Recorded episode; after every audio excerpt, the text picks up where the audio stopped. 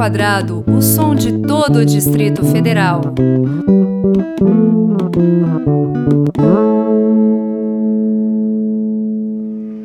Bem-vindos ao Música ao Quadrado. Neste episódio eu tenho a honra, o privilégio de receber o compositor, produtor, multiinstrumentista, o homem da Zarabatana, Samuel Mota. Porra, grande honra e prazer meu.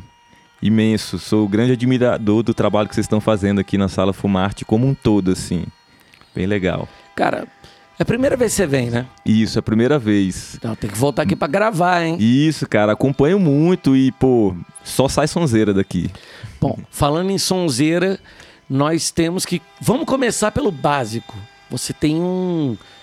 Lógico, você tem um bando de trabalhos assim. Você tem um trabalho com o Munchaco, você tem um trabalho que você já fez ali com o Tio Dub, o Jalive e tal, que a gente vai voltar, mas o, o que eu quero começar é com, bicho, com a tua carreira solo. Sim.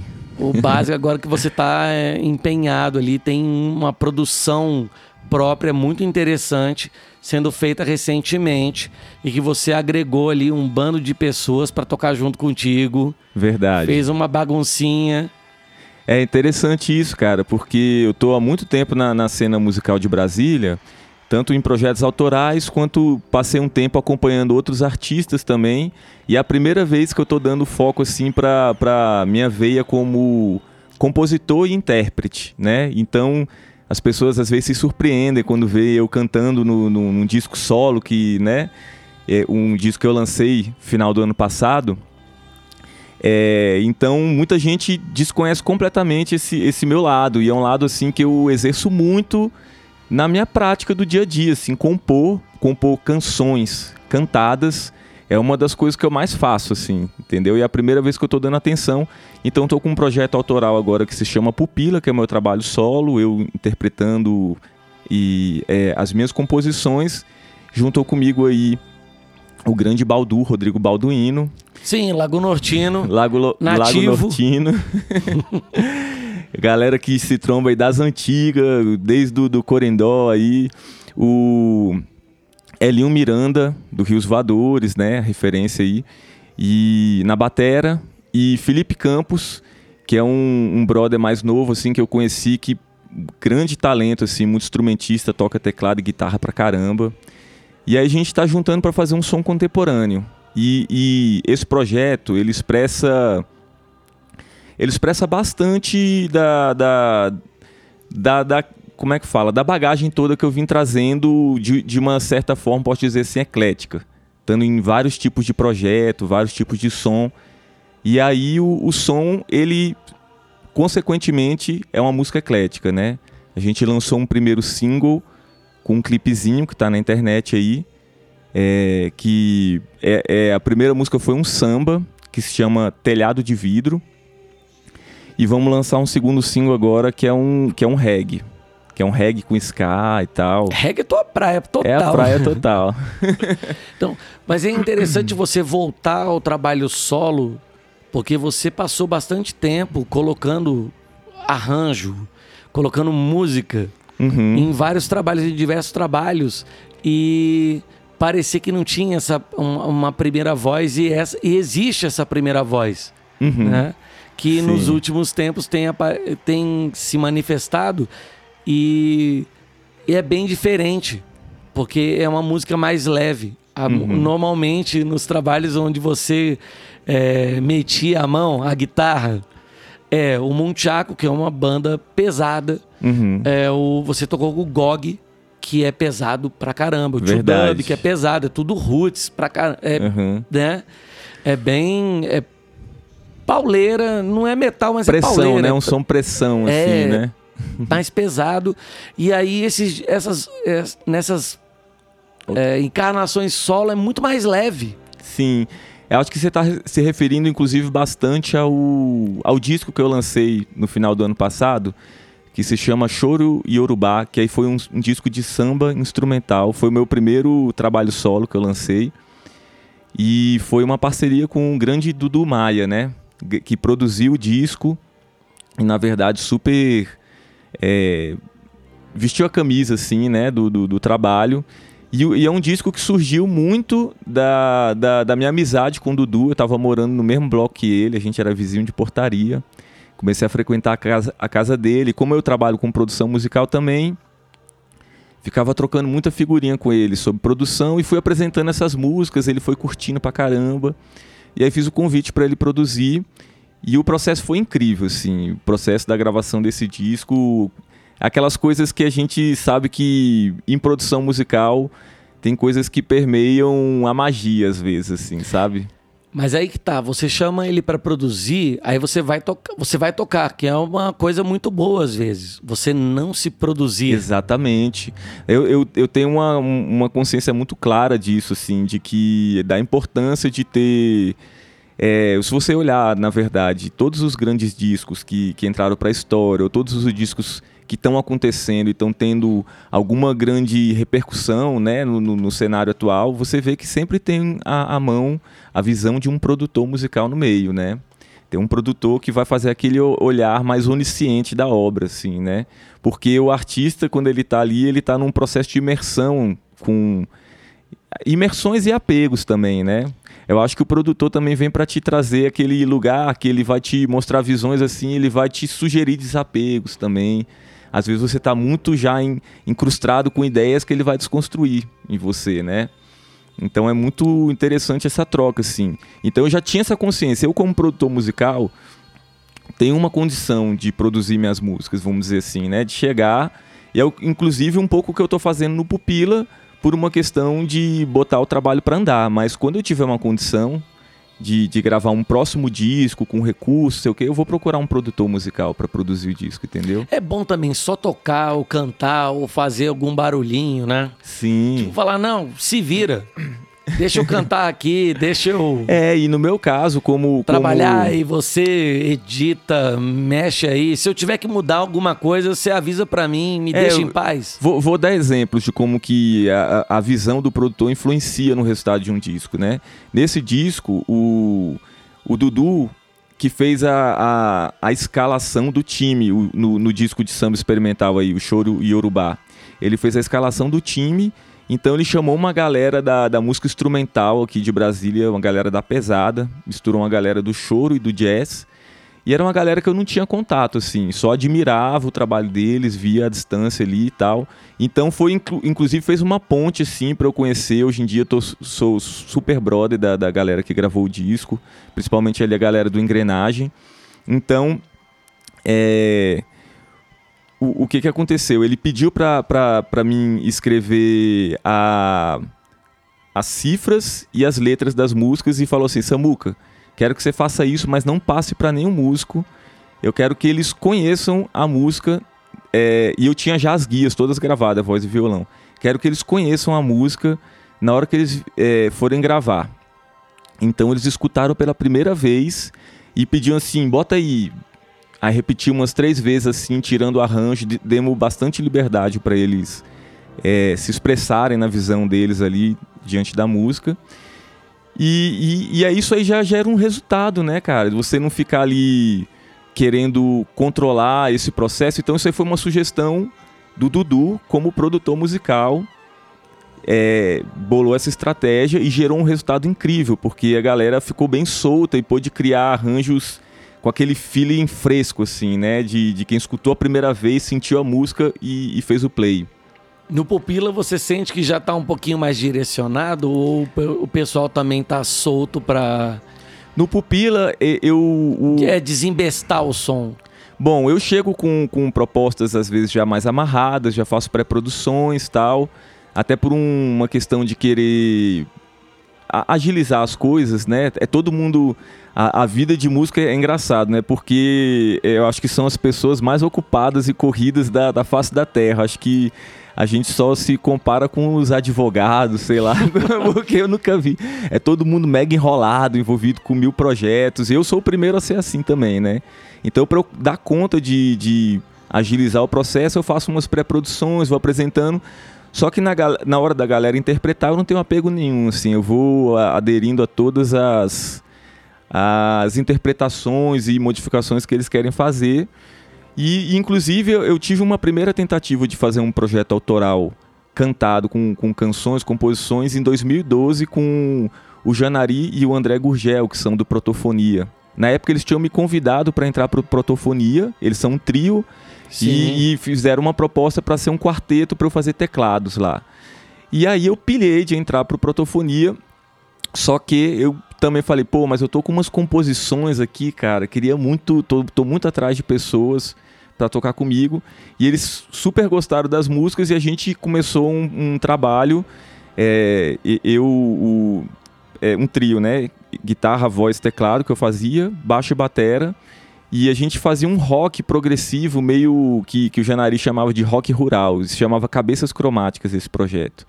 E a gente chegou a gravar um EP de seis músicas que a gente nunca lançou, cara.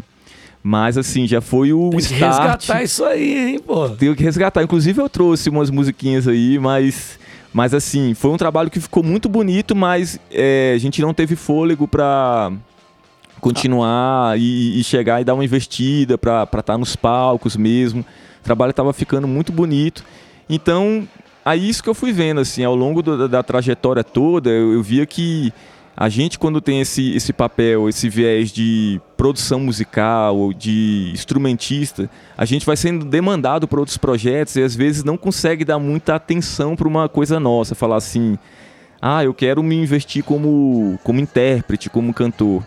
Então eu estou pensando nisso agora, né, em pleno 2019, que desde 2012 que eu estava tentando fazer isso. E agora que eu estou realmente criando as forças para investir nisso. Aí assim. no ano passado você lança um trabalho solo produzido pelo Dudu Maia e em 2019, 2019 você finalmente tem fôlego para é, direcionar.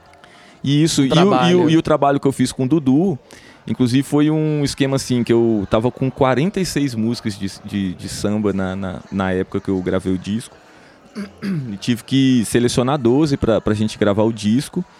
E for, compor essas músicas me prepararam para o que eu estou fazendo agora no Pupila, porque eu amadureci muito mais, assim, amadureci muito, dando uma imersão assim nessa coisa de, de compor ainda a, a, moda da MPB, né, vamos dizer assim, uma coisa mais rebuscada nos acordes, nas letras tal. E aí o, o Pupila já é um trabalho mais contemporâneo, com, com outra pegada, assim, mas me amadureceu, assim, eu vi um salto quântico na minha qualidade de, de, de compositor, de, de, de, pensar as letras, as, a música como geral, né? Então é. eu vejo como uma continuidade, eu não vejo como coisas separadas, sabe? E outra, depois de uma trajetória, cara, depois de 2012, sete anos, uhum. né? É, a cabeça muda também. Muda. Falar, olha, daqui eu tava pensando uma coisa assim, agora deu uma eu não sei se é exatamente isso. Podia pegar isso aqui e dar uma melhorada, dar uma burilada uhum. no som, né? Uhum. Eu gosto muito de, de assistir biografias de, de artistas que, que, eu, que eu aprecio, assim, né? Assisto muito documentários biográficos do, do, dos, dos artistas. E vejo em várias situações é, uma galera ouvir os trabalhos assim que eles fizeram muito tempo atrás, falar, nossa, quanta quanta besteira, assim, sabe? O cara já muda a visão, assim, de uma maneira. Sério? é muito engraçado. E é uma obra-prima, assim, você fala, pô, isso aqui eu escuto, escuto direto e o cara já nem, nem consegue mais botar pra ouvir, porque ele já acha um saco, assim, entendeu? Ele já tá em outra. Mas é uma outra vibe também produzindo, porque você ouve às vezes um mesmo som é, diversas vezes, e aí fala assim, não, você saca aquela parada? E você, assim, não. Você ficou editando, ficou montando aquilo. Você não sente mais. É verdade. Aquela emoção. Fala, é, Já sei. escutou, tipo, umas 300 vezes, literalmente, a música. E você fala, cara, eu não aguento mais escutar esse som. O, o, o meu disco de samba eu passei por isso, né? Depois que terminou o disco, eu passei muito tempo sem escutar. Porque você entra numa imersão, numa exaustão até, às vezes, no, no processo de, de produção mesmo, assim, né? Aí depois você quer dar aquela respirada e depois de um tempo você escuta e você faz uma reavaliação, né? Você consegue sentir alguma coisa de novo. Pois é, vamos aproveitar e vamos ouvir duas do Pupila, pode Maravilha, ser? demais. E duas do teu do trabalho anterior, é, do Chororubá. O que, que você recomenda para nós? Pupila vão, vai aí o primeiro single que a gente lançou, Telhado de Vidro, e o single que a gente está para lançar agora, que se chama Brisa Leve. E depois Depois vamos escutar do, do disco Choro e Yorubá, a música é, que dá o nome do disco, Choro e Yorubá, e a música Obaluaê. Vamos nessa então com Samuel Mota no Música ao Quadrado e música solo para ouvir, pensar e amar. Simbora. Música ao Quadrado.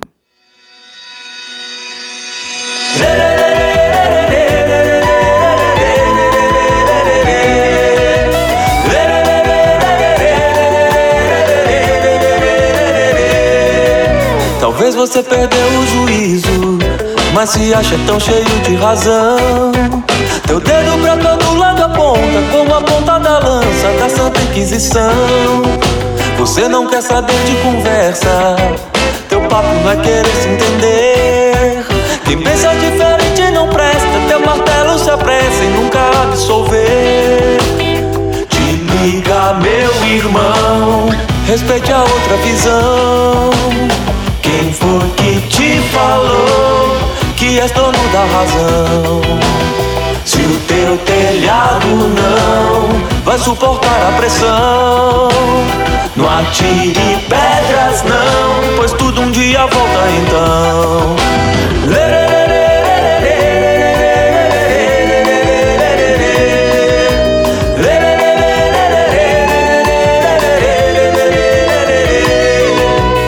Talvez você perdeu o compasso, mas não admite que também pode errar. Pois deixe esse orgulho de lado, pois só quem tá é que não pode falhar. Teus olhos só enxergam as avessas, os outros têm defeitos demais. Teu espelho pelo jeito não presta, teus defeitos você nunca admite, rapaz. Te liga, meu irmão, respeite a outra visão. Quem foi que te falou que és dono da razão? Se o teu telhado não vai suportar a pressão, não atire pedras não, pois tudo um dia volta então. Talvez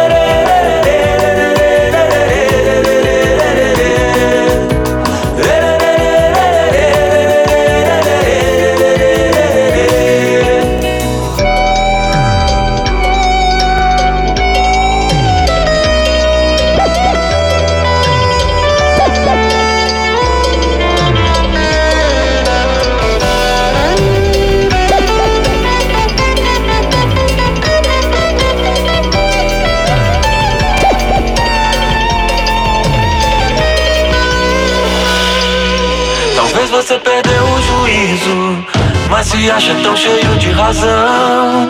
Teu dedo pra todo lado aponta, como a ponta da lança da Santa Inquisição.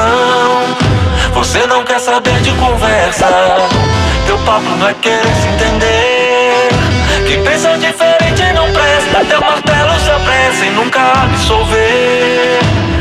Te liga, meu irmão, respeite a outra visão. És dono da razão? Se o teu telhado não vai suportar a pressão, não atire pedras não, pois tudo um dia volta então.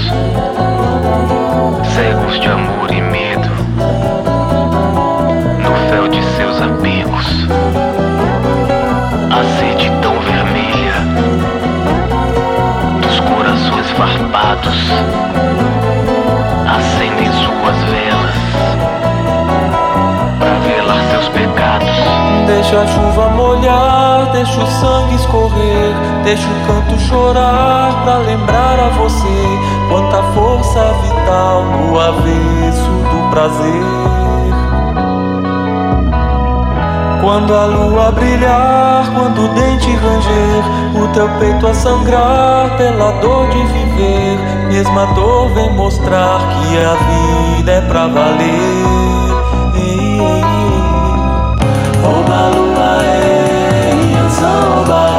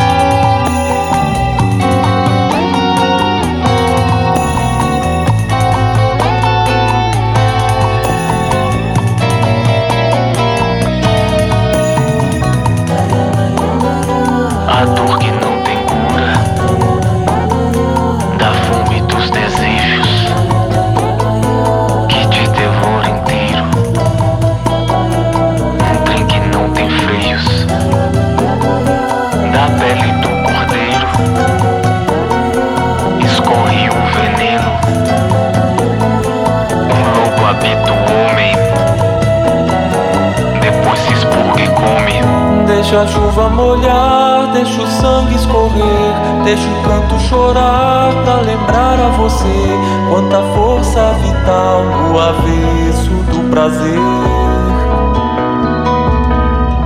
Quando a lua brilhar, quando o dente ranger, o teu peito a sangrar pela dor de viver, mesma dor vem mostrar que a vida é pra valer. Ei. Oba, lua,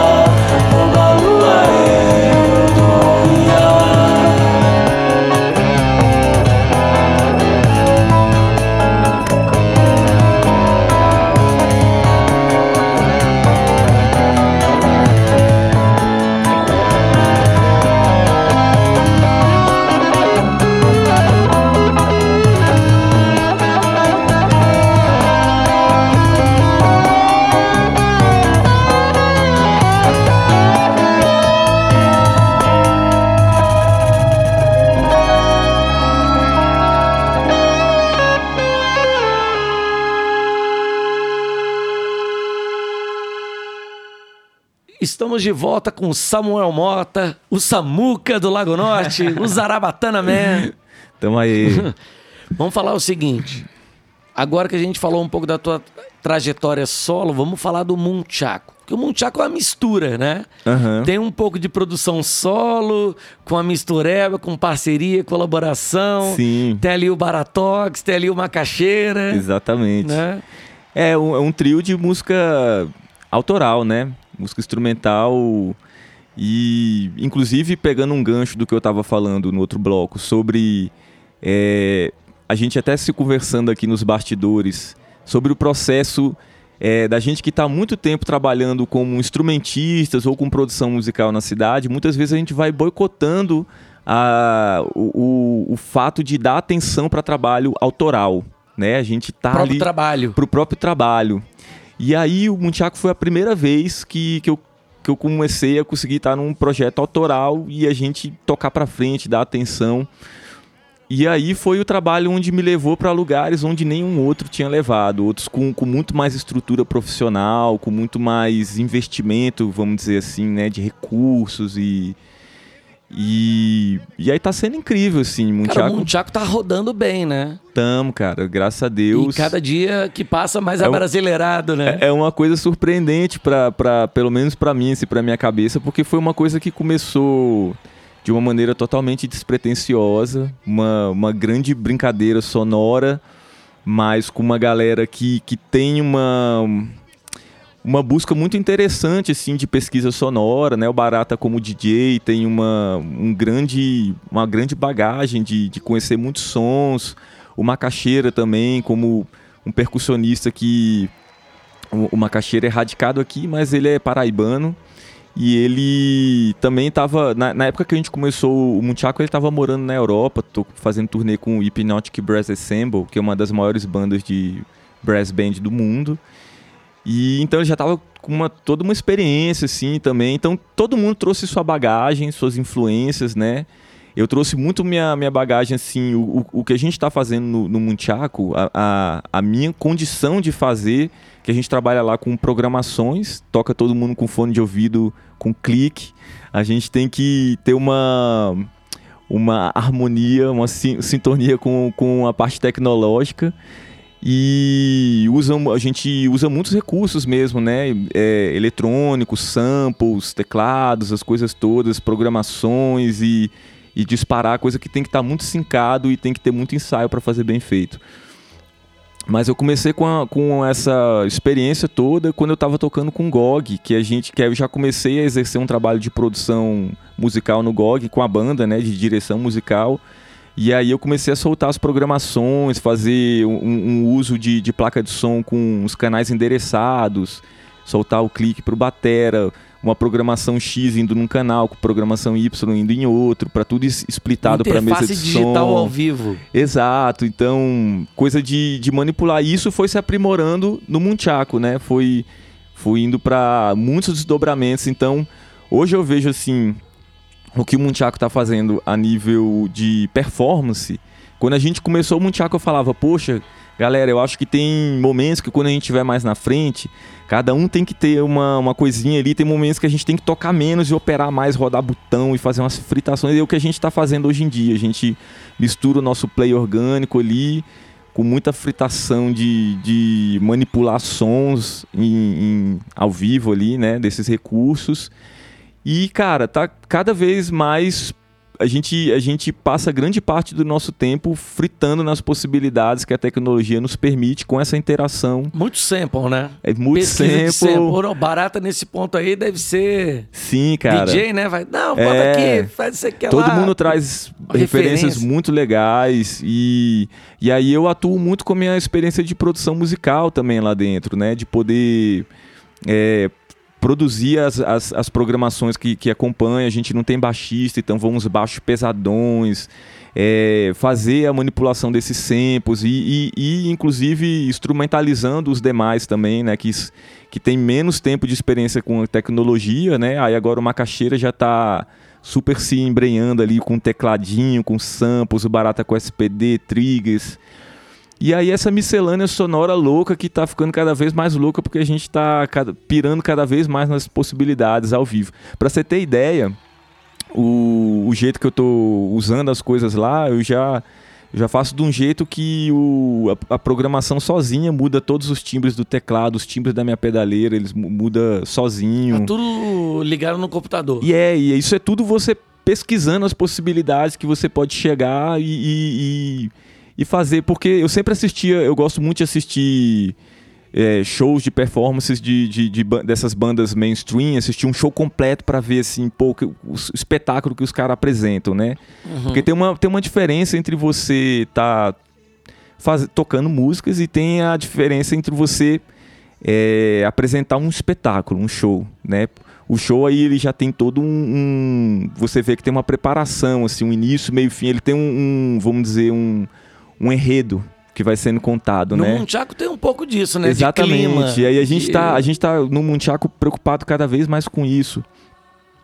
E eu vi assim muitas performances que o guitarrista ia lá pra frente, começava a solar e os efeitos dele mudavam sozinho assim. Eu falei, pô, tem, um, tem alguém lá por trás pisando na, na- nos pedais dele É, no começo tinha uma galera, tem, aliás, ainda existe uma galera, tem dois, duas controladoras, uma no palco e uma no backstage que o hold pisa. Aham. Isso existe ainda. Existe. E aí eu descobri como fazer isso lá no Munchaco, já que a gente não é banda mainstream, fazendo as gambiarra, né, cara? Liga ali, aí o negócio muda sozinho, os efeitos. então Computador ajuda também, né? ajuda, sim.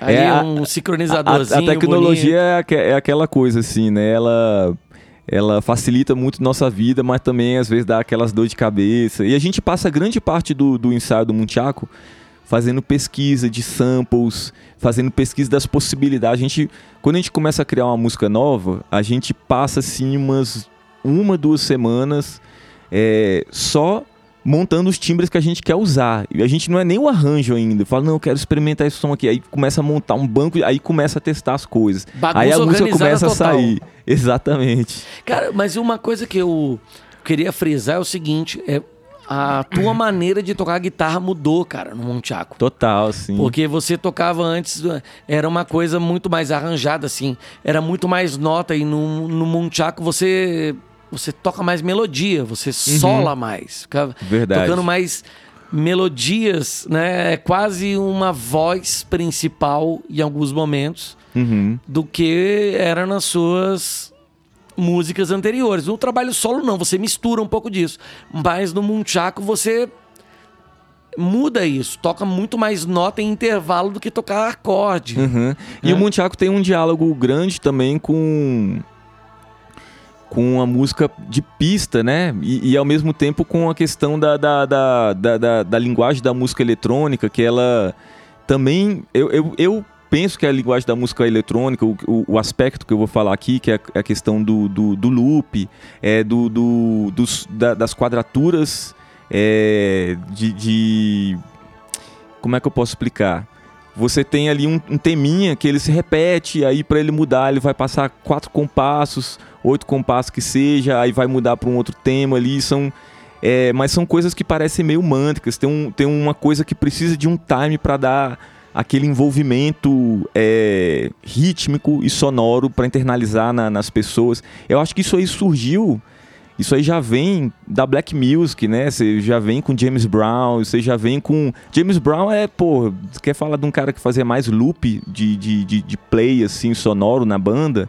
E ele que direcionou isso, né? Você, você vê nos bastidores, ele, ele puxava a banda, não, cara, eu quero que fique tocando isso aqui, ó. Fica aqui durante tem música que é a vida inteira, né? Você pega Sex Machine, assim. Mas é, tem, tem um disco que eu adoro do, de um compositor chamado E.T. Mensa.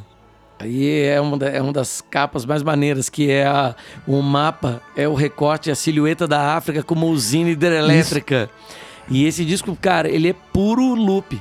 Não, isso que eu ia comentar. Agora, se você for pegar a raiz mesmo, aí você vai bater na África, né? Você vai bater e, na África. E ali é, tem essa coisa da música que fica tocando um ritmo o tempo inteiro tocando. E, e os arranjos, mas os arranjos de guitarra mesmo, ficava tocando o tempo inteiro e em algum momento entra um um, um tema ou outro. No caso do Munchaco, o que eu acho interessante é que tem essa coisa do ritmo, mas eu acho que não é tão África, é bem latino. Uhum, latino, né, pro Cari do Caribe para baixo. Exato. O curioso é que a gente começou Mas agora tá mais abrasileirado, tá abrasileirando mais, tava muito mais assim, tava é, como é que pode dizer, caribenho no primeiro Verdade. instante, meio naquela guitarreira, guitarra baiana, a guitarra, guitarrada, a guitarrada também, também ali do Pará. E agora não tá mais, cara, consolidado. Tem um, uhum. uma sonoridade, tem uma linguagem. Vocês estão desenvolvendo uma linguagem própria misturada com esse eletrônico. Verdade. O curioso é que a gente, quando começou, a proposta inicial era ser um, estu um estudo, uma pesquisa de música africana. Mas depois a gente já na segunda música já começou a subverter tudo. Aí, terceira música já foi um, um tango é, argentino com funk carioca. Então é essas misturas loucas que, que tá surgindo por lá. Pois é, mas essas músicas todas elas têm um pezão ali fincado na cultura africana. Do, sim, da África do do Atlântico, da uhum. África Atlântica, né? Daquela coisa. Sim, inclusive, inclusive Nigéria. Nigéria, Congo. Fela Kuti, se for falar, né? A gente, inclusive, está com um, um, trabalho agora que a gente vai começar em estúdio, que a gente está num processo de produção do, do segundo disco. Na verdade, a gente vai lançar um EP e alguns singles. Estamos gravando um clipe novo também. É, mas a gente também está com um projeto para rodar a nível de circulação nacional, assim, um projeto é, com, com a, através do FAC, né? E é, é, junto com o Juninho Ferreira, acordeonista, e junto com Esdras Nogueira.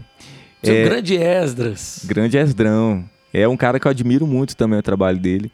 E, e esse trabalho a gente vai pegar e vai fazer uma mescla entre Fela Kuti e Luiz Gonzaga. Se chama, o projeto se chama Fela Dum Gonzaga.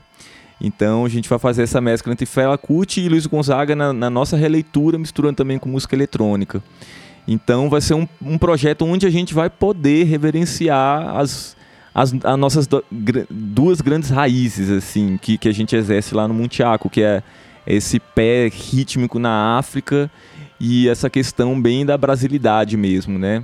A música nordestina, do norte do Brasil, inclusive, ela tem um pezão assim forte no ritmo. Sim. Né? Muito, é muito uhum. é sustentado pelo ritmo. Então, cara, pro Munchaco fica é fácil. É assim, fácil mais ou menos, né? Nem tanto. Tem que deixar o Barata ali trabalhar pra caramba, né? O Pacaxeira ainda se vira, mas o Barata vai sofrer um pouco. mas... Legal, mas a gente realmente, assim, tá, tá, num, tá num momento bem legal de, de, de construção de, de carreira, de trabalho, né? A banda ano passado bastante, né? Sim, a gente a gente rala muito em estúdio, assim, dedica bastante para as produções, tanto para a gente no momento mesmo tá é, é, criando um show novo, que é, é aquilo que eu estava falando, aquela visão de montar um espetáculo. E a gente foi mudando a nossa visão quando a gente começou a circular em muitos festivais é, no Brasil, assim, né?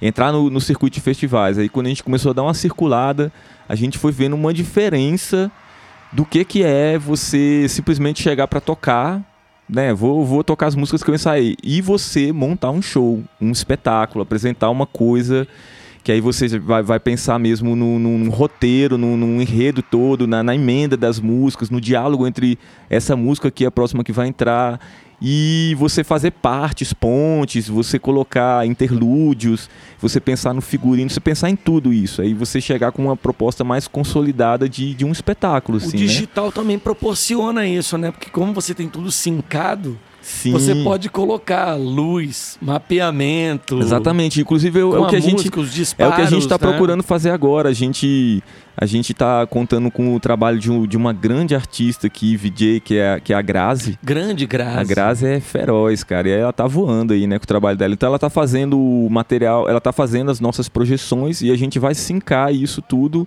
por meio de, de, do computador mesmo, né? Disparar ali a, a nossa programação Você musical consegue... que vai estar tá sincado com a projeção é, com a projeção de vídeos, de imagens Porque dela. Porque ela tendo a música a no gente... grid, né? Ela pode colocar isso no mapeamento. E a gente quer fazer isso também com a iluminação, via timecode. Então a gente já está pensando isso tudo, assim, né? Então a gente no momento está montando um show novo tá produzindo as músicas novas pro, pro, pro novo trabalho aí, que vai ser um EP ou talvez vire um álbum mais cheio. E estamos também gravando o clipe novo. E ao mesmo tempo a gente tá pintando várias, várias é, festivais interessantes que a gente sempre tá tocando. A gente entrou agora pro Difusa Fronteira, né, que tá produzindo a gente, é um pessoal de São Paulo, que é a galera que produz o Francisco Elombre, o Baleia e tem mais alguns outros artistas que eu não me recordo. Então, a galera que está dando um suporte, uma assessoria massa pra gente. A gente estava ano passado com a Urban Jungle, que é é um selo de São Paulo também que é o selo da Cel, do Jorge, é, faz venda internacional do Jorge Benjó, Toquinho, Bexiga 70, Chico César. E eu não sei quem está atualmente é na Urban também ter acesso a esse tipo de know-how, né? Em Brasília tem um pouco, falta um pouco disso, né? Sim. Dessa, desse intercâmbio de informação, de produção. Verdade. Às vezes a gente fica aqui um pouquinho se sentindo defasado. Ou eu tô errado Não, nisso? sim, eu acho que sim. Eu, eu, eu que. Acho que nós, né, que já estamos já, já na, na, na, no, na, nossa estrada musical aqui há cerca de mais de 20 anos. 20 anos, 25 é, anos para mim. É. Então, tipo. A gente percebe muito. Eu, eu acho que está melhorando, mas eu percebia muito claro, assim, na, há 10 anos atrás, pelo menos, que Brasília é, tem uma produção muito forte, é, musical muito forte, músicos excelentes. Você vê que exporta, assim, às vezes, esses músicos. Esses músicos vão parar. O cara vai tocar lá com o Djavan, o outro vai tocar com não sei quem. Aí você vê um Hamilton de, Hamilton de Holanda da vida aí. É, Pedrinho Martins, que tá voando agora, um do, dos maiores nomes da guitarra aí, internacional, promissor. A gente se vende mal pra caramba, né? Brasiliense não sabe se vender. e aí o que que acontece? Você vê assim que todo mundo sempre tá precisando ir bater em São Paulo, antigamente no Rio também, mas Rio tá menos forte hoje em dia do que já foi. Mas porque Brasília ele é um grande polo de produção, mas ele ainda não é um polo de legitimação para o resto do país, né? Eu acho que isso acontece na área da, da, das artes em geral, tanto para as artes visuais também. É, pro teatro não, não, não sou tão antenado, não, não sei pro tanto. Pro teatro não, o Brasília é, é, manda muita coisa assim, bem uhum. para fora. Né? O Melhores do Mundo tá aí para para deixar Sim, bem claro como é que legal. funciona a coisa toda, né? Os caras fazem roteiro Inclusive, estou fazendo algumas parcerias lá com Linhos, Marcelo Linhos. Grande Marcelo Linhos. Feroz. Guitarrista metaleiro e tocador de é, viola de 10 cordas. Que faz a, a, a, produção musical lá deles, né? A trilha é, sonora e tal. Mas é isso aí, o Muntiaco, ano passado a gente fez a primeira turnê na Europa. É, fomos duas vezes para Colômbia também tocar em festivais. Fomos selecionados para fazer cinco, cinco shows no, num grande festival lá nos Estados Unidos também. Não pudemos ir porque eu tive um problema de saúde, aí cancelamos a viagem. Mas tá rolando Saúde é foda, né? coisa. né? É, tem que. Tem que cuidar. Aí, aí, aí você tem que é, relaxar e deixar o fluxo das coisas rolar. Né? não, se você estiver morto, não rola. exatamente. é, tem isso também. Bom, vamos aproveitar e vamos ouvir umas do Munchaco. O que, que você separou aí? Tem música nova ou é só música do disco anterior? Cara, tem. tem tem, tem coisa nova aí que eu, que eu posso soltar aqui nesse. Primeira mão? Em primeira mão. É, que é coisa que a gente ainda tá finalizando, mas eu posso soltar aqui. Manda aqui na fuleiragem que não tem problema não. Eu vou soltar uma que é uma gravação de ensaio aí, mas já tá bem interessante. Pode ser, manda. Ela não tem nome ainda não, chama aí de Funk Fusion. Funk Fusion. Você vai me mandar como Funk Fusion, né? Isso. Tá massa. E também vou bot- vamos botar uma do, do disco, do nosso primeiro disco, ou, ou- é o Ah, disco. Coloca mais nome. duas ou três do primeiro disco aí pra Maravilha. gente ouvir, pô. É, pode ser Loló. Os nomes da- de música instrumental é engraçado, né? O povo sempre vai inventar uns umas peripécias. Aí Não, pode tem- ser Coqueirinho Verde e e Golpe, que é o é a, di- música que abre o disco. Bom, vamos ouvir então o Munchaco com Samuel Mota no Música ao Quadrado, só pedrada e uma música inédita. Simbora. Música ao quadrado.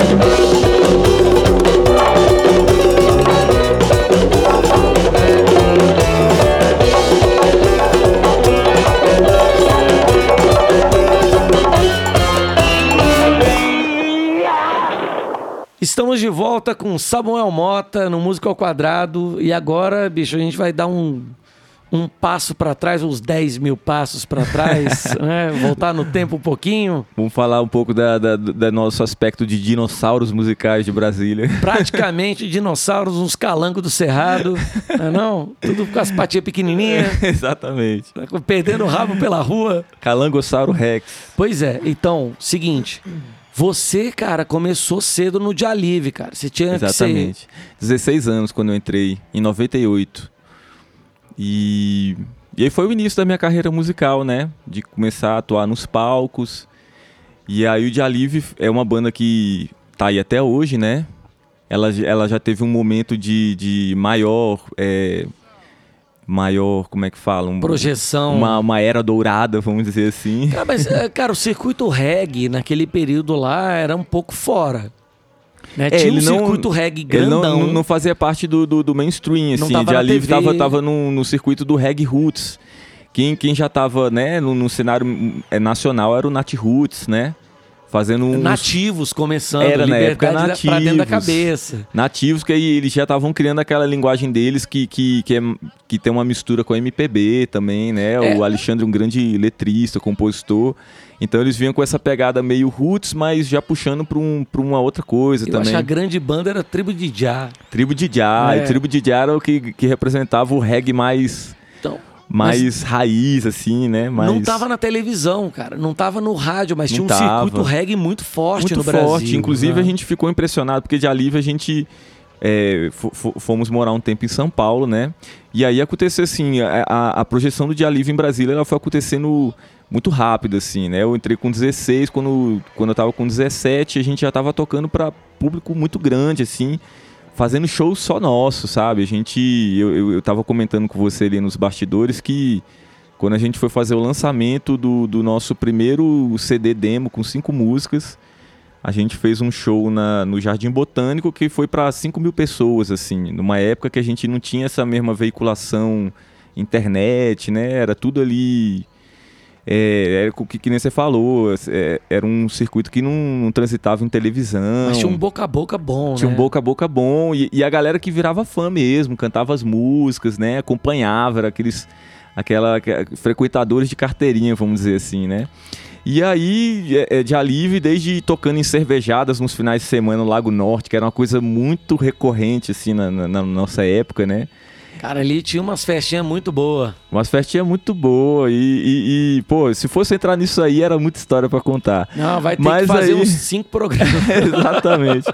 Aí sai, saiu rapidamente desse lugar da- das cervejadas, onde foi já pegando um público assim, é, pra, pra, pra palco de grandes festivais, né? E, e- e depois disso. É, fomos morar um tempo em São Paulo, porque chegou um momento que, é, reiterando o que a gente estava falando no bloco passado, né? Que a gente via a, a cena profissional musical de Brasília e via que não tinha mais para onde para onde ir no que a gente estava fazendo aqui, né? A gente já tinha um público grande, mas nada ia acontecer se a gente continuasse só tocando para esse público aqui, muitas vezes sendo enrolado por produtores de eventos. Aquela coisa da validação que você falou mesmo, É, né? Você da- não consegue fazer contatos mais amplos. Para isso se expandir a nível nacional, né? Naquela época lá, eu acho que era um pouquinho mais complicado. Exatamente. E, e- e tinha a dificuldade que era você gravar um disco naquela época. Hoje em dia está muito mais democrático esse processo, né? A gente vai, muita gente vai aprendendo a, a- você não precisa do- dos grandes estúdios para gravar um bom disco, né? Antigamente era muito recurso financeiro para se gravar disco, né? Época, ainda mais se você for falar antes da existência da era digital, né? Aí fita de rola aí Aí por isso que existia essa relação com as gravadoras, né? Porque tinha que ter muito dinheiro investido para você gravar um disco profissional, e né? tempo. Você tinha que juntar esse bando de gente, ensaiar. Exatamente. Fazer uma pré-produção. É, exatamente. Juntar todo mundo no mesmo espaço e gravar. Aham. E de Alívio passou por esse processo, assim, de, de dificuldade de registrar material, assim, né? Então a gente já estava muito tempo tocando as músicas sem ter gravado nada, né? Tendo uma demo lá do começo da banda que já nem representava mais o nosso som. Fomos para São Paulo, começamos a, falando nessa coisa de gravar, a gente tinha uma gravação ao vivo de um show aqui Começamos a vender lá nas lojas do, do Johnny B. Good, que... Grande Johnny B. Johnny Good. Grande B. Good, que Deus o tenha, que já, já, já foi, foi para outra dimensão aí, De astral. chavado e fumado. e, e a loja dele era ali na Galeria do Rock, né? E muito frequentada pela galera do reggae de São Paulo. E o que impressionou a gente quando a gente chegou em São Paulo era que a, o público do reggae era muito grande, assim, principalmente nas periferias. A gente ia tocar muito nas periferias e, e era tão forte quanto o, o rap, sabe? O hip hop, o rap. E isso me deixou impressionado assim em Sampa. E de lá de Sampa a gente fez ponte para sair tocando em vários outros lugares do Brasil, né? De, de, viajar, tudo ficava mais acessível a partir dali. E Sampa é uma dimensão geográfica gigante, então a gente tinha show para fazer todos os finais de semana. Às vezes no mesmo final de semana tinha três shows para tocar, entendeu? É uma É, coisa Brasi- meio impensável em Brasília você pensar Brasília, isso, né? em termos de logística de aeroporto, há 20 anos atrás, era muito diferente, era bem menor. Aham, né? exatamente. Botar toda uma equipe, botar uma equipe inteira dentro de um avião era muito mais difícil. Verdade. E aí eu fiz parte dessa fase aí do Dia Livre, fiquei durante uns seis anos na banda. Fui também compositor lá dentro. é- é, os compositores eram principalmente o Bruno e eu, aí depois o Júnior, que é o vocalista, começou a fazer músicas, mas já num período muito mais pra frente, assim. E, e, e foi isso, e me deu uma, uma grande experiência, assim, tanto de cancha pros palcos, né? Porque a gente atuou muito mesmo, assim, no cenário de, de ter muito show, muita demanda. E também foi o início também da minha, da, da minha pegada como compositor, porque eu tenho muita música lá no Dia Livre que as pessoas conhecem aí, quem, quem curte reggae, conhece até hoje, mas nem sabe que são minhas, entendeu? Tem essa coisa assim, a, a coisa ficou meio diluída lá dentro, a gente ia compondo, botando pra jogo, mas foi o início assim da minha experiência com composição também. Daí você voltou para Brasília. Voltei para Brasília quando saí do Dia Livre. Comecei a atuar já um pouco assim no início, quando é, comecei a retomar pra música depois da saída do Dia Livre. Eu toquei um tempo com o Mira Reg, que é uma banda de, de muitos anos aqui da história musical de Brasília também. É, aí eu fui como tecladista lá. Aí, aí já comecei a tocar com o Gog, que é um, um cara do, do, do rap. É o rap? grande, é o, é o grande referência É, é, do primeiro, rap é o primeiro expoente do rap brasiliense, será? Junto com o Câmbio Negro. O Gog vem antes, não vem não? Eu Porque acho que eles estão mais ou Negro- menos na mesma fase ali, né? O Jamaica, o. Jamaica e X. Exato. Né? O Câmbio Negro, X. que são só os dois, e o Gog. E, e- e é, é a- é a mesma. Eu acho que é a mesma época. E tem, tem o Viela aí, né? O Japão. Mas o. Viela o- vem um pouquinho depois. Veio um pouco depois. E o, o, o GOG, ele é um. é, ele, ele tem uma projeção nacional mesmo, né? Eu, eu que toquei, eu fiquei tocando durante três anos com o GOG, a gente viajou muito para outros estados para tocar. Ele, é- ele tem uma carreira bem forte no Nordeste, em Sampa, assim, tem muito público em Sampa. É uma referência pô, pro hip hop É nacional. uma referência, um grande poeta, ele, ele tem um apelido de poeta do rap nacional, né? Que ele, ele tem uma pegada mais poética, assim, nas letras dele, bem interessante. E, e- O cara curte uma soul music braba, né? curte. Ali é um, um militante forte ali da questão da, da, da música negra, da- das questões mesmo de vida, assim, de, de assumir a identidade negra, assim. O Gog, inclusive, ele faz parte, assim, de uma frente, né? Ele, ele teve momentos já que ele se afastou um pouco do palco para atuar como é, convidado em palestras para falar dessas, dessas questões da juventude negra nas periferias, da identidade, da, da resistência cultural. E, e quando eu tive com o Gog, falando, voltando para o assunto da música, eu, eu fui atuando como produtor musical lá dentro. Assim, O- o- foi um processo meio orgânico que o pessoal começou a me Fazer direção mesmo. fazer direção e foi assim, os músicos da banda foram me, me puxando para esse lado, né? E aí até que chegou um momento que o Gog foi fazer o, o show de lançamento do disco novo dele, que era o ISO 9000 do Gueto. E aí já era um projeto do FAC, e já botaram assim, não, Samuca, você vai fazer a direção musical. Aí fiz toda a direção musical baseado já já nessas questões que eu tava falando que já deram que foram precursoras para o que eu consigo conseguir começar a fazer no Munchaco. Uma coisa escala a outra, né? No final das contas era assim. O cara ficava jogando pra você. Vai lá, ô Samuel. é o seguinte, segura essa aqui pra nós. Deixa eu fazer meu trabalho, vai você daí. É legal, porque realmente quando você tem uma pessoa atuando com, com a visão de produção musical, você consegue direcionar certas coisas que já começa a dar um caminho que sai daquela cara só de banda, assim, sabe? Já começa a propor certos caminhos que às vezes podem ir para um. Porque é, tanto no GOG quanto no Tidobe, que eu vou falar aqui daqui a pouco, é, e, e Funkiano, que foi uma outra banda que eu atuei, eu, eu produzia bases, eu produzia arranjos no computador que permeavam o que a gente fazia ao vivo também. Então tem uma, tem uma preparação, uma elaboração em estúdio anterior ao só tocar, entendeu? E, e aí aproveitando também, né? Aí nessa sequência eu toquei com o Gog, toquei um tempo com o Renato Matos, que é um, um grande. O gênio. É, um gênio, um gênio indomado. que dentro de. Nossa, foi uma, experiência bem legal para mim, assim, porque realmente, o que nem você comentou, eu só fui conhecer o tanto que o, o, Renato Matos é um gênio quando eu conheci ele de perto, sabe? Porque essa esse problema nosso da de, de, justamente da gente se conhecer mais a fundo aqui em Brasília, o trabalho uns dos outros, né? Porque o, o, o Renato Matos ele já era o grande precursor do reggae aqui, né? Só que ele já era de uma, uma geração anterior, mas já faz, fazia um, um reggae mais hibridizado, assim, uma coisa que tinha um pé em Tamar Assunção, uma coisa.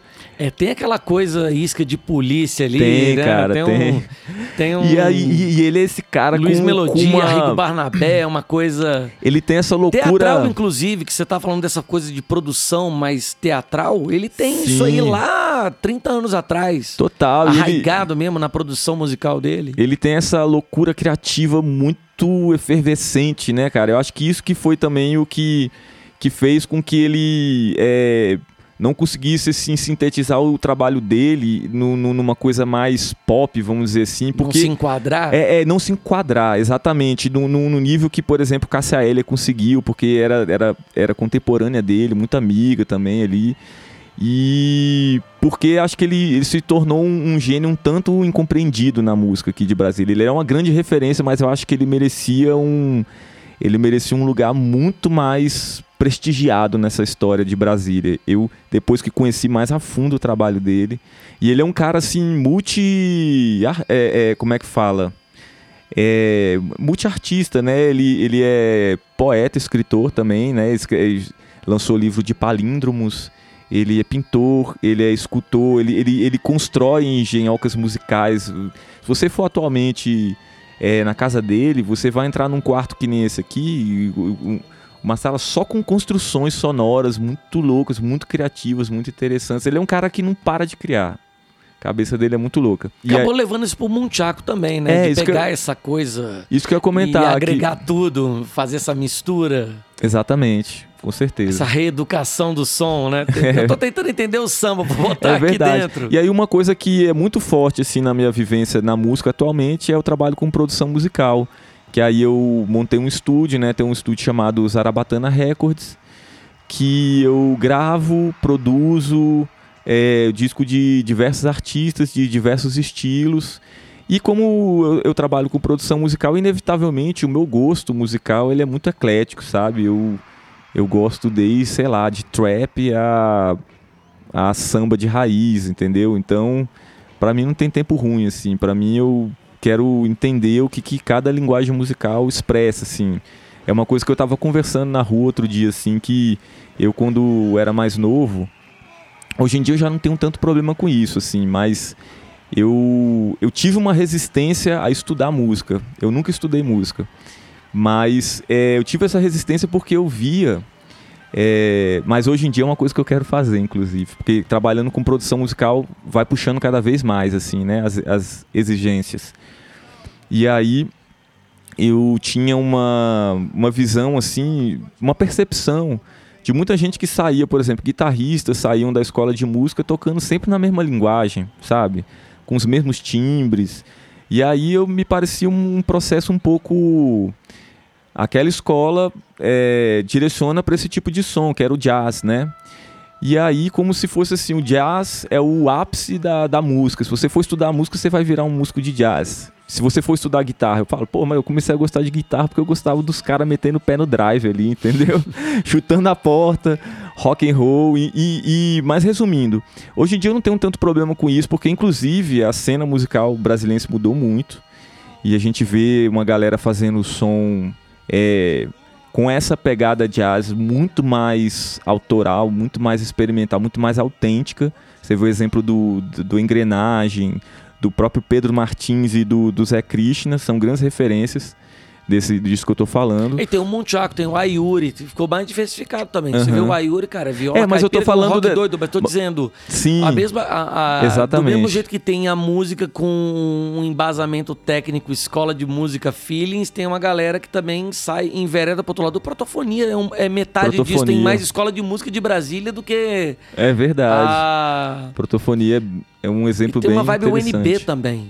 Ali. É, verdade. É, existia um preconceito disso. Ah, o cara estuda música na UNB, vai, pô, vai ficar tocando é, sinfoniazinha, vai aí tocar por Vila exemplo, Lobos. eu quando fui é, fazer o UNB, eu estudei artes visuais, porque na época o curso da, da UNB só tinha violão, não tinha nem guitarra, cara. Então, aí eu falava assim, poxa, é, e, e aí essa experiência com com o curso de artes visuais abriu muito minha cabeça também, porque eu comecei a ver as coisas como e o, e o, curso de artes visuais da UNB ele não é um curso de belas artes, ele é um curso de arte contemporânea.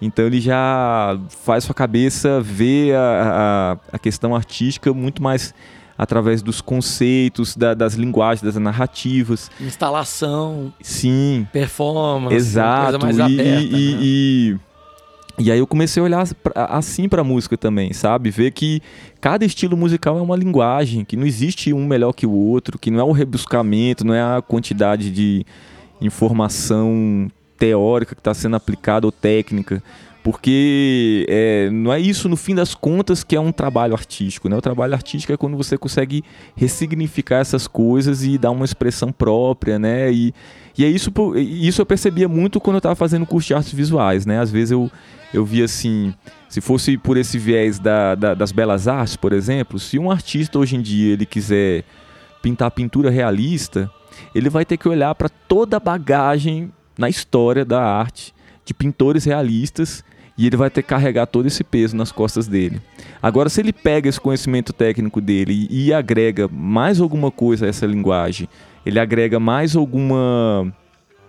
traz realmente uma, uma uma nova leitura para os tempos atuais. Isso era uma coisa muito interessante que em diversos momentos do curso de artes visuais a gente é, estudava sobre um tema chamado a morte da pintura, falando assim, ah, o que, que é a pintura hoje em dia? E isso permeia também esse campo de você trazer a, a, a, bagagem artística das linguagens, né? Então, em vários momentos eu chegava assim à conclusão que a fotografia, por exemplo, é um exemplo que a, que a pintura ela, ela poderia ter morrido e não morreu. Mas a, a fotografia ela faz uma, uma, uma, uma reverência, uma, uma, uma, citação. O olhar fotográfico é uma citação a toda a nossa bagagem, ancestralidade, vamos dizer assim, a nossa é, bagagem visual dos enquadramentos que as pinturas procuravam trazer. Então, isso também está presente na pintura, no cinema, ou perdão, na fotografia, no cinema.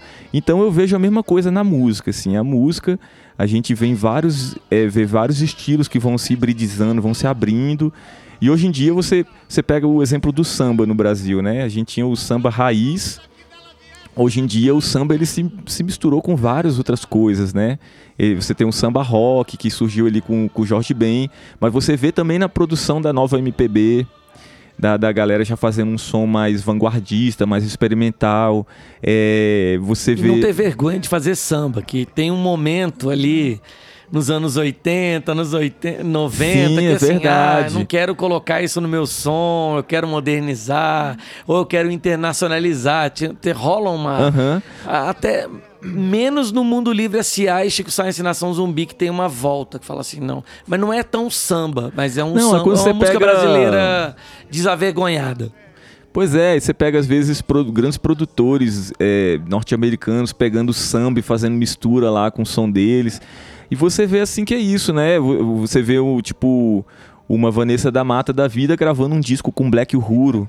Com, com o Sly Hobby do, do, do Black Uhuru, né? As, Sim, as sim. grandes referências lendárias do reggae. E aí fazendo MPB misturada com reggae, né? Então você vê que aí o reggae já entra em outro lugar, o samba já entra num outro lugar. Então é, a gente não, isso que eu tô querendo dizer assim que o purismo musical ele é muito interessante que exista né, essas escolas que preservam as, as tradições mas você vê que a tendência é as pessoas agregarem novas linguagens, né? mas o purismo é para dar uma vacalhada. Você estuda o purismo para dar uma zoada nele, né? Depois. e aí, vamos fazer o seguinte, vamos ouvir umas músicas aqui. Simbora. Que você separou aí dos, das pedradas pra gente ouvir. Estourando o purismo total. É, é a gente pode botar aí do, do, do Tio Dub. Eu trouxe aí uma pré-produção porque eu não tô com acesso aos arquivos do, do, do áudio do DVD do Tio Melhor Dobe. ainda, tudo demo. Uma pré-produção aí do, do nosso segundo DVD, Dobe Central 2, Grandes Mestres da Música Brasileira. A gente vai ouvir é, Filosofia, do Noel Rosa, com é, a participação do Adil Silva no trombone, com a gente tocando aí a banda Tio Dobe.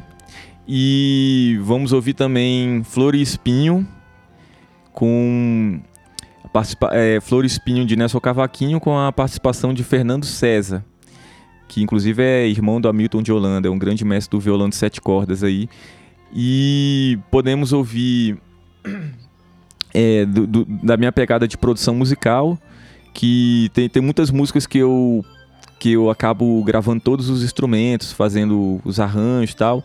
Aí esse trabalho é interessante mostrar que é, é, do, do Chico Teixeira, que é um cara do samba aqui de Brasília. Aí tem a ver com que, o papo que a gente estava levando. Sim. Que ele me procurou para fazer um som mais, mais contemporâneo das músicas dele. Então, sempre acompanho ele aí no samba de marola, nas rodas, né? E, e essa música que chama O Mar Não Tem Cabelo Não. Ela sempre é cantada ali pela galera, tocada numa, num formato de roda de samba. Já tem um público que sempre canta as músicas dele. E a gente fez uma pegada completamente diferente aí, vocês vão ouvir. Aí eu gravei toda a instrumentação e convidei também o Wesley Nogueira para tocar um, um, sax na bicho, música. é prata da casa de tudo, né, cara, bicho? É. O Wesley, a única coisa que ele não toca é a música dele, né? cara, é saxofone do Wesley. Não, no disco dele não tem. é verdade. E deixa eu ver o que mais a gente pode ouvir. Falamos aí de é, eu produzi música do GOG também, mas eu não trouxe. Teve duas faixas do GOG.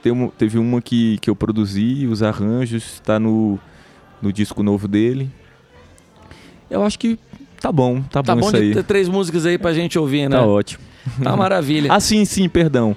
Eu tô... vamos de uma. Vamos, só, só uma que é importante citar, que eu tô produzindo o disco do, do Saci Uerê, que é uma banda muito legal que tá, tá numa ascensão aqui em Brasília, assim. E eu estou produzindo o disco dele. Vamos escutar o primeiro single que eles lançaram aí que se chama Calo nas Mãos. Calo nas mãos do Gui Campos, bicho. É. Grande Gui Campos. Grande Gui Campos, mas só pra, pra não fazer confusão, a composição é do Christopher, é do vocalista Sim. aí. Um abraço para vocês dois aí, cara, grandes figuras.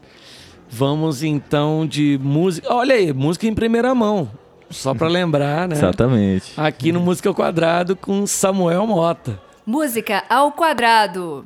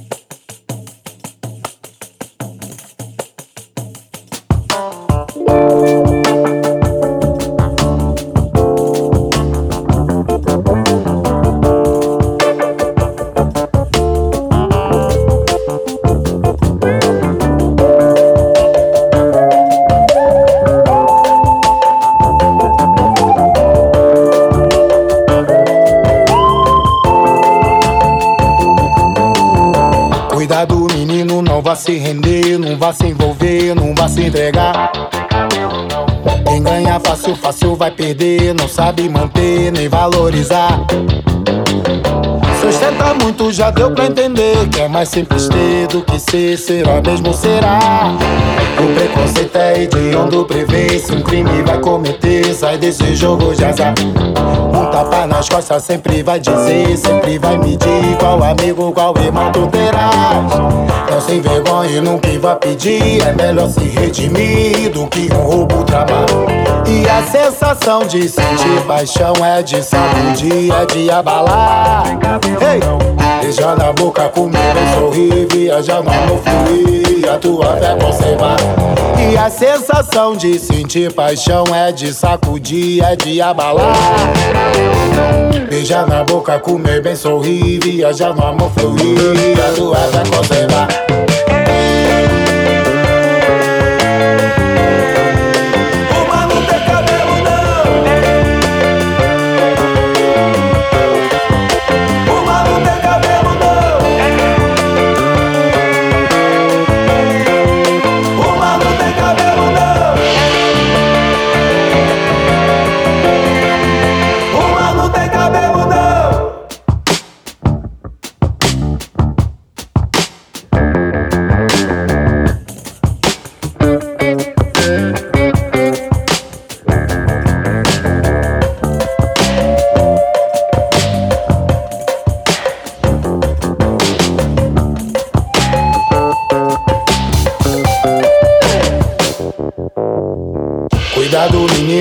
Se render, não vai se envolver, não vai se entregar.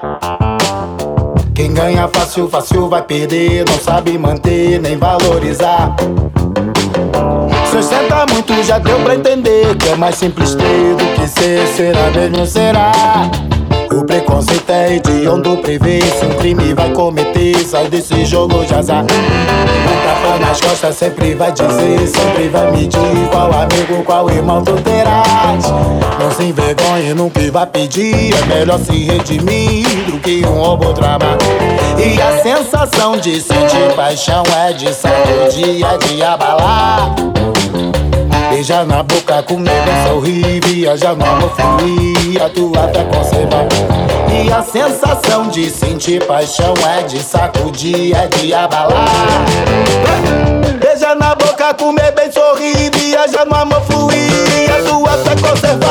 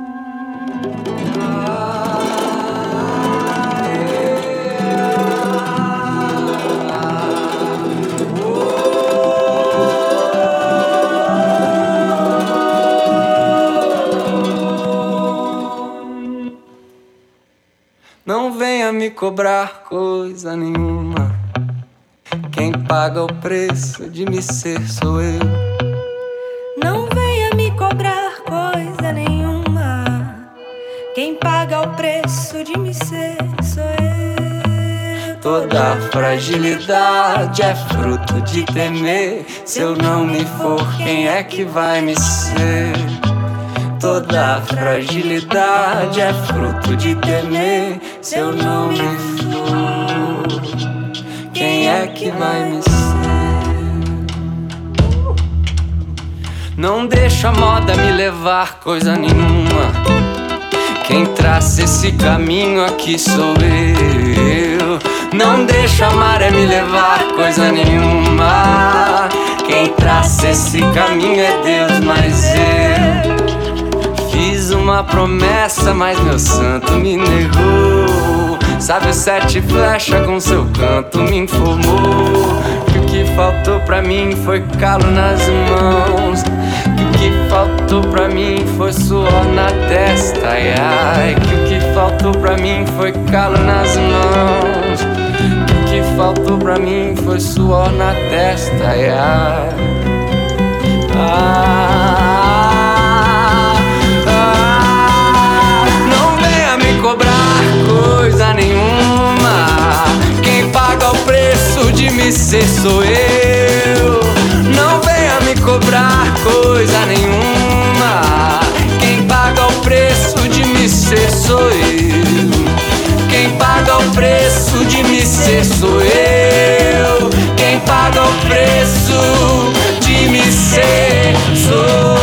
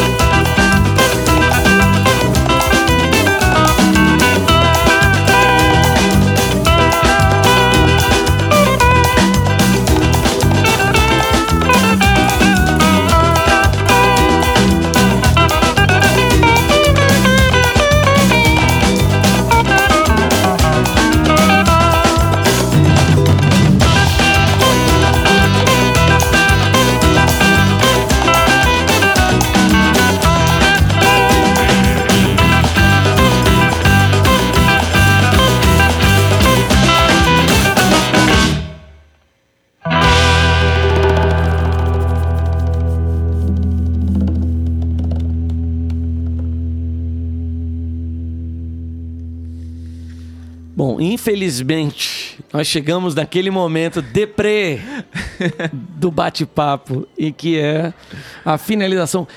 Cara, Samuca, muito obrigado pela sua presença, por tirar um tempinho para vir aqui. Poxa, eu que agradeço demais. Eu tava comentando contigo que tô achando maravilhoso isso que vocês estão fazendo, que você está fazendo aqui, essa, esse registro dos, dos artistas para poder contar um pouco da história, trazer um pouco da história de Brasília também, né, da cena musical. Tem muita coisa rolando e a gente, cara, a gente é meio doidão, esqueceu de fazer isso. É, Não tipo isso. Esqueceu de fazer, agora tá, agora tá no momento. Mas é o seguinte, cara, obrigado pra caramba por você ter vindo. E aproveita o seguinte, faz o teu jabá aí, cara. Como é que faz pra encontrar o teu material? Samuel Mota nas redes sociais. Tem Munchaco, tem Tio Exato. tem tudo aí. Fala aí. Cara, vocês procuram aí pra, pra achar o Munchaco, você tem o site do Munchaco, www.munchaco.com. Tem o meu disco de samba, primeiro trabalho solo autoral solto aí, é www.samuelmota.com. É, o trabalho do Tio Dub também você digita aí Tio Dub Sound System e você vai encontrar aí logo no começo do site o, o DVD que a gente acabou de lançar. E tem o meu estúdio que eu, que eu tô lá produzindo várias músicas é, de, de vários fazendo um trabalho com vários artistas. Quem quiser procurar também para questões de produção musical Zarabatana Records e tem o trabalho meu trabalho solo mais atual que é o Pupila que estamos lançando as coisas por aí aí você encontra a gente aí no, no Face ou no Instagram Pupila escrito com dois L's Isso aí, bicho. Samuel, mais uma vez, cara, obrigado pra caramba. É, é, sem comentários, bicho. Você tá aí Obrigado com uma você, trajetória cara. bonitona e é maneiro você ter vindo aqui tirar um tempinho pra falar com a gente. eu que agradeço Cara, esse programa é gravado na Sala Fumarte, com a apresentação e roteiro de Breno Brits. Meio roteiro, né? A gente deu uma improvisada hoje. e produção e trabalhos técnicos de Bruno Prieto. Esse programa tem apoio do Fundo de Apoio à Cultura do DF, o FAC. Né? E muito obrigado pela paciência e atenção de todos vocês, cara. Um abraço e até a próxima. Valeu, galera. Abração.